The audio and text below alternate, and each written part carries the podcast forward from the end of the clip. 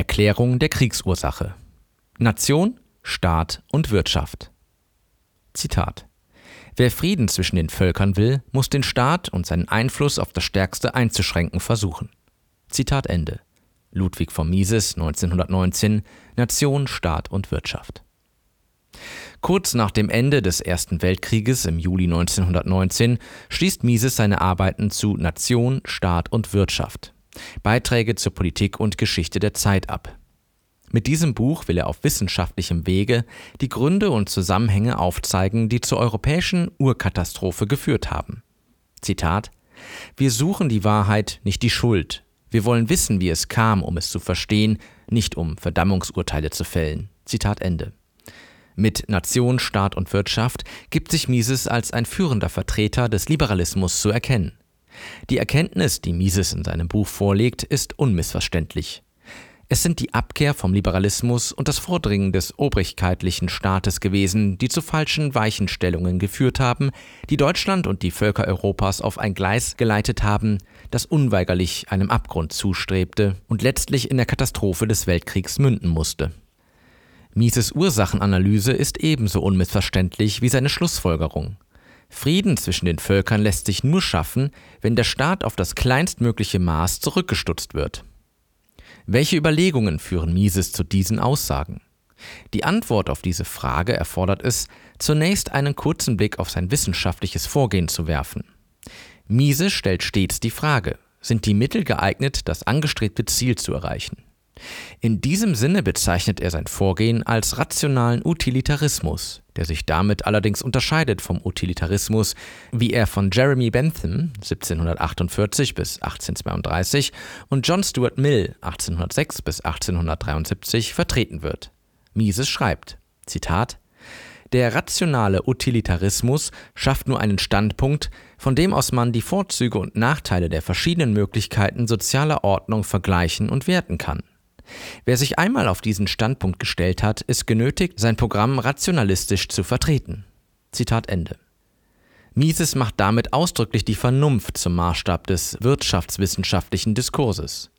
Gefühlsäußerungen, Behauptungen, Vorurteilen und Ahnungen, die noch zu seiner Zeit, zur Zeit der historischen Schule, das nationalökonomische Denken prägten, spricht er die Eignung ab, zur Beantwortung wirtschaftswissenschaftlicher Fragestellungen dienen zu können.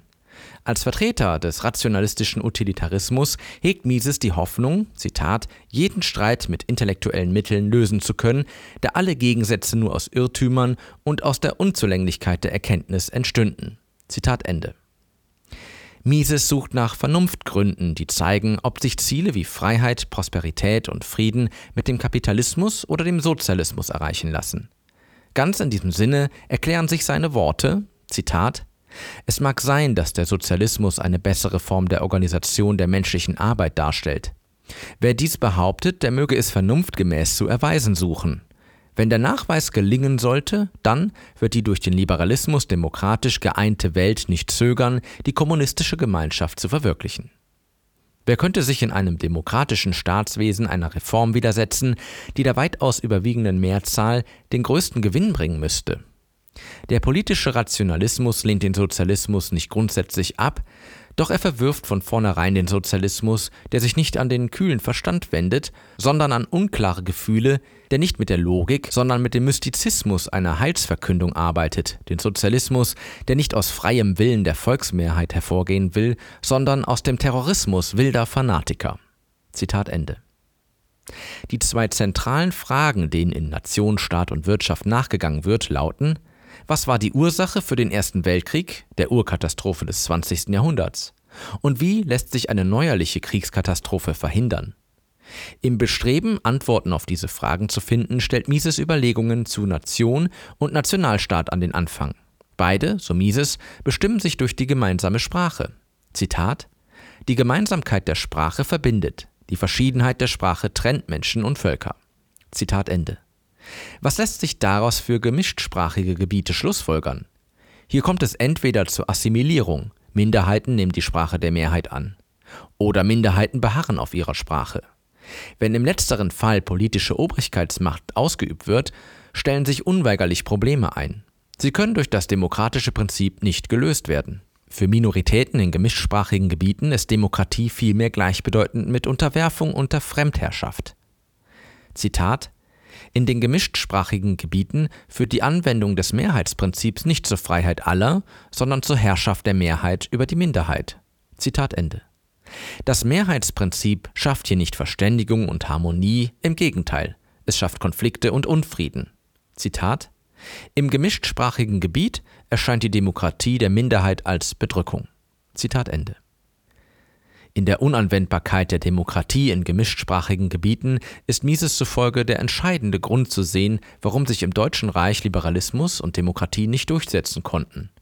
Schon bald nach der erfolgreichen Märzrevolution 1848 beginnt der Sieg der liberaldemokratischen Idee im Deutschen Bund und auch außerhalb des Bundesgebietes zu bröckeln. Der Grund dafür sind die gefürchteten Konsequenzen in den deutschen Ostprovinzen Preußen, Posen und Schlesien, die das liberale Demokratisierungsstreben bringen wird. Die dort lebenden Deutschen, die übrigens nahezu alle zu den Angehörigen der höheren Bevölkerungsschichten der Provinzen zählen, haben von der Demokratie nichts Gutes zu erhoffen. Ihnen droht die Entmachtung, die Unterdrückung. Sie müssen damit rechnen, von der anderssprachigen Mehrheit als Minderheit unterworfen zu werden. Zitat Die bedrohte Lage der Deutschen in den Grenzmarken war es, die das Ideal der Demokratie in Deutschland schnell verblassen und die Untertanen Preußens nach kurzen Flitterwochen der Revolution reuig zum Militärstaat zurückkehren ließ. Zitat Ende. Damit verliert der Liberalismus seinen Glanz, wird fallen gelassen. Die Idee des Obrigkeitsstaates obsiegt, fortan werden in Preußen alle politischen Fragen mit Blick auf die Konsequenzen im Osten beurteilt. Dieser Haltung ist es zu verdanken, dass Preußen, solange es eben geht, die Annäherung an das autokratische Zarenrussland und nicht an das liberal-demokratische England sucht. Nicht anders verhielt es sich in der kaiserlichen und königlichen österreichisch-ungarischen Monarchie. Das Vielvölkerreich ist geplagt von andauernden Konflikten zwischen den Nationalitäten. Die deutsch-österreichischen Minderheiten, die in einigen Regionen die politische Macht besitzen, wehren sich, zur Demokratie überzuwechseln. Sie würden dadurch ihren Einfluss einbüßen, ohne jegliche Aussicht, ihn jemals wieder im politischen Wettbewerb zurückgewinnen zu können. Zitat Kaum ein Volk hat sich je in einer schwierigeren politischen Lage befunden als die Deutschösterreicher nach den ersten Blütetagen der Märzrevolution. Ihr Traum von einem freien deutschen Österreich war jäh zerronnen. Die Auflösung Österreichs in Nationalstaaten konnten sie mit Rücksicht auf ihre im fremden Ansiedlungsgebiete zerstreuten Volksgenossen nicht wollen.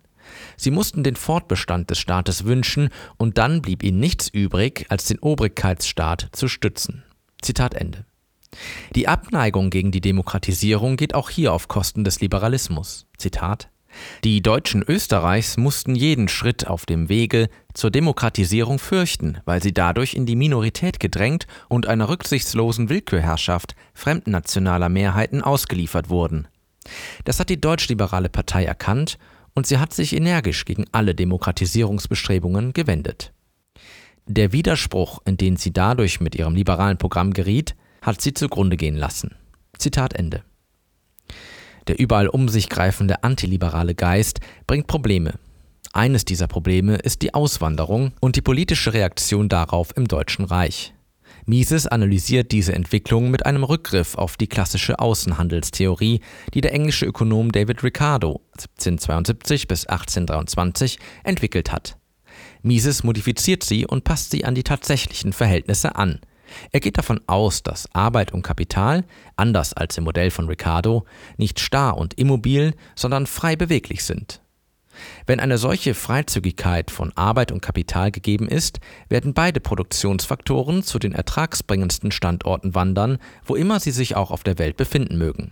Das Gesetz der Völkerwanderung ist damit formuliert, sind Arbeit und Kapital mobil und die Grenzen international offen, werden sich weltweit die Löhne und die Kapitalrenditen annähern, sodass es früher oder später nicht mehr reiche und arme Regionen, sondern nur noch dicht und weniger dicht besiedelte Regionen geben wird. Mit dem Gesetz der Völkerwanderung lässt sich auch das Problem der Überbevölkerung verstehen.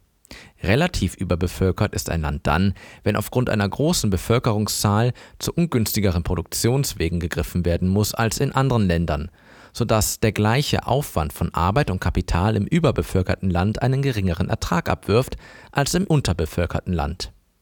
Das Deutsche Reich war zweifelsohne überbevölkert. Zur Lösung dieses Problems stehen zwei prinzipielle Wege offen. Entweder setzt eine Auswanderung ein, die die Überbevölkerung abbaut, oder die Auswanderung bleibt aus, wird mit politischen Mitteln verhindert. Dann aber muss der Lebensstandard der Deutschen notwendigerweise absinken bzw. niedriger ausfallen als in anderen Regionen der Welt, die vergleichsweise weniger stark bevölkert sind. Anders als Großbritannien verfügt Deutschland über keinerlei ausländische Siedlungsgebiete. Es hat keine Kolonien, in die Deutsche auswandern könnten. In der Mitte der 70er Jahre des 19. Jahrhunderts wäre es den Deutschen durch eine Kooperation mit England noch möglich gewesen, Kolonialgebiete zu erhalten. Die Gelegenheit war da. Zu dieser Zeit sahen die Engländer ihren indischen Besitz durch Russland bedroht. Das Deutsche Reich hätte England lediglich beispringen müssen, denn es hätte Russland in die Schranken weisen können. Im Gegenzug für den russischen Rückzug hätten die Deutschen von England südafrikanische Besitzungen erhalten können oder aber Siedlungsgebiete in Brasilien, Argentinien oder im Westen Kanadas. Diese Chance blieb jedoch aufgrund innenpolitischer Gründe ungenutzt. Zitat das Großpreußische Reich der ostelbischen Junker wollte aber kein Bündnis mit dem liberalen England. Zitat Ende. Die Deutschen wandern stattdessen weiter in bewohnte Regionen aus, wie insbesondere in die Vereinigten Staaten von Amerika. In den Auswanderungsländern werden sie entweder zu Minderheiten oder sie assimilieren sich und streifen ihre deutsche Kultur ab. Beides ist für den deutschen Obrigkeitsstaat, der nach großer Bevölkerungszahl strebt, schmerzlich. 1879 wird man daher tätig. Es kommt zur Schutzzollpolitik. Sie soll der Auswanderung Einhalt gebieten, indem die heimischen Industrien, allen voran die Landwirtschaft, vor der wettbewerbsfähigen Konkurrenz aus dem Osten geschützt wird. Die Schutzzollpolitik erweist sich jedoch als sinn- und zweckwidrig. Sie kann zwar die landwirtschaftlichen Produkte auf dem Heimatmarkt wettbewerbsfähig halten, das begünstigt die heimischen Produzenten, belastet aber gleichzeitig die heimischen Konsumenten. Anders liegen die Dinge bei der deutschen Industrie, die ihre Güter auf Auslandsmärkten verkauft. Der Schutzzoll befördert zwar eine Kartellierung in Form von Preisabsprachen der heimischen Produzenten, aber auf dem Auslandsmarkt sind Dumpingpreise nötig, um wettbewerbsfähig zu sein. Die Deutschen müssen, weil Überbevölkerung herrscht, ihre Löhne senken, um die Produktionskosten auf das Niveau zu drücken, das in den Regionen mit den niedrigeren Produktionskosten herrscht. Der Lebensstandard der Deutschen leidet. Sie verdienen weniger, als sie in anderen Regionen der Welt verdienen würden, und nicht weniger erleiden sogar reale Einkommenseinbußen. Das Schutzzollsystem versagt. Es muss versagen, weil es gegen die Logik des freien Marktes verstößt. Die Wohlstandsmehrung der Deutschen bleibt hinter den Möglichkeiten zurück. Gegen Verarmung, auch gegen relative Verarmung, begehren die Menschen auf. Zitat Aus dieser Lage heraus erwuchs dem deutschen Volke schließlich doch der Wunsch nach großen Ansiedlungskolonien und nach tropischen Gebieten, die Deutschland mit Rohstoffen versorgen könnten. Und weil England der Verwirklichung dieser Absichten im Wege stand, weil England über weite Gebiete verfügt, in denen sich Deutsche hätten ansiedeln können, und weil England große tropische Kolonien sein eigen nennt, erwuchs daraus der Wunsch, England anzugreifen und im Kriege zu besiegen. Das war der Gedanke, der zum Bau der deutschen Schlachtflotte führte. Zitat Ende. Die deutsche Politik zieht daraufhin die Konsequenz. Sie will nun ebenfalls Kolonialmacht werden. Damit ist der Weg in den militärischen Konflikt mit den bereits bestehenden Kolonialmächten, allen voran Großbritannien und Frankreich, geebnet. In Nation, Staat und Wirtschaft arbeitet Mises heraus, dass der staatliche Imperialismus in letzter Konsequenz nur durch einen Militarismus erklärt und rationalisiert werden kann. Was immer auch die Gründe der Obrigkeit sein mögen, mit denen der Imperialismus gerechtfertigt wird, sei es die erklärte Notwendigkeit, Kolonien zur Ansiedlung von Deutschen gewinnen zu müssen oder neue Gebiete zur Rohstoffversorgung eröffnen zu wollen, oder sei es der vorgetragene Wunsch, andere Teile der Welt zu kultivieren, aus Mises Sicht lässt sich der Imperialismus nur durch Gewaltbereitschaft und Sucht erklären. Zitat die imperialistische Denkungsart, die mit dem Anspruch auftritt, der modernen Wirtschaftsentwicklung zu ihrem Rechte zu verhelfen, ist in Wahrheit in naturalwirtschaftlichen und feudalen Vorstellungen befangen. Zitat Ende. Mises spricht damit dem staatlichen Imperialismus jedwede moralisch-ethische Legitimierung ab. Für eine herrschende Obrigkeit mag das gewaltsame Erobern fremder Güter zwar wirtschaftlich vorteilhaft sein, nicht aber für die breite Bevölkerung. Zitat wenn ein moderner Staat sich einem Bergwerksbesitz einverleibt, sind diese Bergwerke darum noch nicht die seiner Bürger geworden. Sie müssen ihre Produkte gerade so durch Hingabe von Produkten ihrer Arbeit kaufen, wie sie es bisher getan haben, und der Umstand, dass in der politischen Ordnung Veränderungen vorgegangen sind, bleibt ohne Bedeutung für das Eigentum an ihnen. Wenn der Fürst sich ob der Einverleibung einer neuen Provinz freut, wenn er auf die Größe seines Reiches stolz ist, so ist dies ohne weiteres zu verstehen. Wenn aber der Spießbürger darauf vergnügt ist, dass unser Reich größer geworden ist, dass wir eine neue Provinz erworben haben, so ist das eine Freude, die nicht aus der Befriedigung wirtschaftlicher Bedürfnisse entspringt. Zitat Ende. Zitat im Zeitalter der Weltwirtschaft ist es geradezu widersinnig, die Forderung nach Schaffung großer, autarker Wirtschaftsgebiete als wirtschaftliche Forderung hinzustellen. Es ist im Frieden gleichgültig, ob man Nahrungsmittel und Rohstoffe im Inlande selbst erzeugt oder ob man sie, falls dies wirtschaftlicher erscheint, aus dem Ausland im Tausche für andere Produkte, die man erzeugt hat, bezieht. Zitat Ende. Dass sich aus der Sicht einer freiheitlichen Gesellschaft keine ökonomische Begründung für den Imperialismus finden lässt, wird spätestens dann unmissverständlich klar, wenn man dem Imperialismus den Liberalismus, der für Privateigentum, Frieden, Freiheit und Gleichheit vor dem Gesetz steht, gegenüberstellt. Im Liberalismus herrscht internationale Arbeitsteilung und Freizügigkeit für Personen und Kapital. Produktion und Handel finden zum Nutzen aller Beteiligten statt. Alle haben hier einen wirtschaftlichen Anreiz, für das Wohlergehen ihrer Handelspartner zu sorgen. In einer arbeitsteilig organisierten Weltwirtschaft läuft das Schädigen einer Nation durch eine andere Nation auf Selbstschädigung hinaus. Würde ein Volk zum Beispiel die Produktionsanlagen eines anderen Volkes zerstören, bekäme es die Folgen seiner Missetat zu spüren. Die Ausbringung der Produktion würde hinter ihren Möglichkeiten zurückbleiben und die Güterpreise würden höher ausfallen, als sie es eigentlich müssten. Darunter leidet folglich nicht nur das Volk, dessen Wirtschaftsgrundlage zerstört ist, sondern auch das Volk, das die Schädigung verursacht. Es gibt keine vernunftgeleitete Rechtfertigung für die Idee, ein Volk könne sich durch gewaltsame Maßnahmen dauerhaft auf Kosten anderer Völker besser stellen. Bereichert sich ein Volk durch Gewaltanwendung gegenüber einem anderen Volk, weil es militärisch überlegen ist, wird es befürchten müssen, dass es früher oder später von einem anderen, noch mächtigeren Volk unterworfen wird. Der Wohlstand, der sich durch den gewaltsamen Imperialismus kurzfristig erzielen lässt, garantiert keine Dauerhaftigkeit. Die Freihandelsidee, der Liberalismus, spannt hingegen dauerhafte und produktive und damit auch friedenstiftende Bande zwischen Menschen aus unterschiedlichen Sprach- und Kulturräumen. In einer liberalen Weltwirtschaft erkennen sich die Menschen aus Eigeninteresse als gegenseitig nutzenstiftend an, als hilfreich zur Bewältigung der tagtäglichen Lebensherausforderungen. Der Liberalismus, so Mises, ist daher im wahrsten Sinne des Wortes ein Friedensprogramm. Arbeitsteilung und Freihandel bringen unterschiedliche Interessen harmonisch zum Ausgleich und das zum Vorteil aller an Arbeitsteilung und freiwilligem Tausch Beteiligten. Vorausschauend warnt Mises in Nation, Staat und Wirtschaft vor einem deutschen Revanchismus. Er hat die Verwüstung, die der Erste Weltkrieg in den besiegten Nationen Deutschland und Österreich angerichtet hat, vor Augen er kennt die erdrückenden Lasten und Repressalien, die den Besiegten von den Siegermächten vor allem aufgrund kurzsichtiger Rache und Bereicherungsmotive auferlegt werden. Mises bemerkt auch den Drang vieler seiner Zeitgenossen, sich aus dieser Not vom empfundenen Unrecht befreien zu wollen. Doch in einem militärischen, wiedererstarkten, einem Neuimperialismus der Deutschen sieht Mises keine Lösung, sondern vielmehr einen Weg, der geradewegs in eine neuerliche wirtschaftliche und politische Katastrophe führen muss. Daher wirbt er dafür, dem Vergeltungsimpuls nicht nachzugeben, sowie dem Entrechtungswerk der Siegerstaaten entgegenzuarbeiten, indem auf wirtschaftliche Aufbauleistung, auf Freihandel, auf internationale Arbeitsteilung gesetzt wird. Zitat wir sollen danach trachten, selbst nicht unterzugehen und wieder emporzutauchen aus Knechtschaft und Elend. Das aber können wir weder durch kriegerische Aktion noch durch Rache und Verzweiflungspolitik erreichen. Es gibt für uns und für die Menschheit nur eine Rettung. Die Rückkehr zum rationalistischen Liberalismus der Ideen von 1789. Zitat Ende. Mises Diktum lautet, der Liberalismus schafft und erhält Frieden und Wohlstand.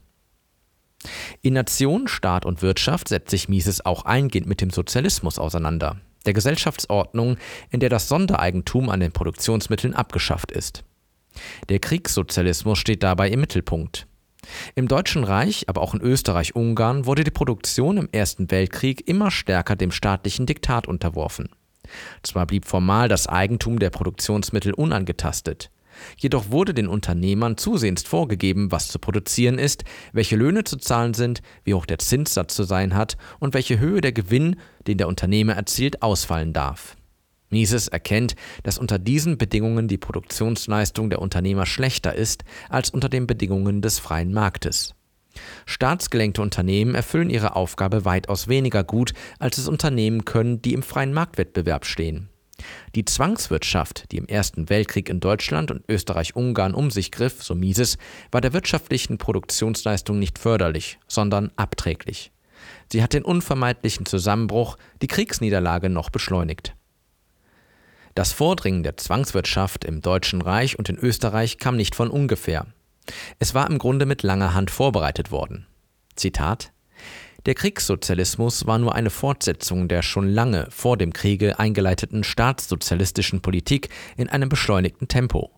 Von Anfang an bestand bei allen sozialistischen Gruppen die Absicht, nach dem Kriege keine der im Kriege getroffenen Maßnahmen fallen zu lassen, vielmehr auf dem Wege zur Vollendung des Sozialismus fortzuschreiten. Wenn man es in der Öffentlichkeit anders vernahm und wenn vor allem die Regierungsstellen immer nur von Ausnahmeverfügungen für die Kriegsdauer sprachen, so hatte dies nur den Zweck, etwaige Bedenken gegen das schnelle Tempo der Sozialisierung und gegen einzelne Maßnahmen zu zerstreuen und die Gegnerschaft dagegen zu ersticken. Man hatte aber schon das Schlagwort gefunden, unter dem die weiteren Sozialisierungsmaßnahmen segeln sollten. Es hieß Übergangswirtschaft. Zitat Ende. In Nation, Staat und Wirtschaft adressiert Mises auch die Probleme, für die die Finanzierung der Kriegskosten durch die Geldmengenvermehrung, also durch die Inflation, sorgt. Die Inflation begünstigt nicht nur die Gläubiger auf Kosten der Sparer und führt eine breit angelegte Umverteilung von Einkommen und Vermögen herbei. Sie erschwert vor allem auch die Wirtschaftsrechnung und verleitet die Unternehmer zu Fehlentscheidungen. Bei Inflation machen die Unternehmer zunächst einmal erhöhte nominale Umsätze. Die Abschreibungen werden in der Gewinn- und Verlustrechnung jedoch auf Basis historischer Anschaffungskosten angesetzt. Wenn die Kosten der Wiederbeschaffung für verbrauchte Produktionsgüter inflationsbedingt ansteigen, kommt es zum Ausweis von Scheingewinnen, die, wenn sie ausgeschüttet und verzehrt werden, die Substanz der Unternehmen schmälern. Diesen Kapitalverzehr zu erkennen, den die Inflation herbeiführt, ist für den einzelnen Unternehmer schwierig, denn der Kapitalverzehr wird durch die Inflation verschleiert. Der Unternehmer glaubt, reicher geworden zu sein, obwohl in Wahrheit sein Vermögen dahinschmilzt. Der Verarmungseffekt der Inflation, den Mises bereits 1919 umfassend aufzeigt, sollte sich in den frühen 1920er Jahren in Österreich, insbesondere aber im Deutschen Reich, noch in seiner ganzen Tragweite und Tragik zeigen. Heute, fast 100 Jahre nach Veröffentlichung des Werkes, sind die Aussagen, dass der Sozialismus unüberwindbare wirtschaftliche Probleme verursacht, dass seine Durchführung ganz und gar unmöglich ist, vermutlich nicht mehr allzu spektakulär. Die sozialistischen Experimente Osteuropas sind schließlich vor allen Augen gescheitert. Sie haben ihre unmenschliche Natur und ihre wirtschaftliche und kulturelle Zerstörungskraft nur zu deutlich unter Beweis gestellt. Ganz anders verhält es sich im Jahr 1919, als Mises Nation, Staat und Wirtschaft veröffentlicht. Der Sozialismus gilt zu dieser Zeit unter den intellektuellen Meinungsführern als die neue Heilslehre, wird gewissermaßen als Garant für Frieden und wirtschaftliches Wohlergehen aufgefasst. Der wissenschaftliche Beweis für die Unmöglichkeit des Sozialismus war noch nicht erbracht. Mises ist ihm in Nation, Staat und Wirtschaft jedoch bereits auf der Spur. Und er wird ihn, wie im nächsten Kapitel gezeigt wird, in einem Vortrag im Dezember 1919 vorlegen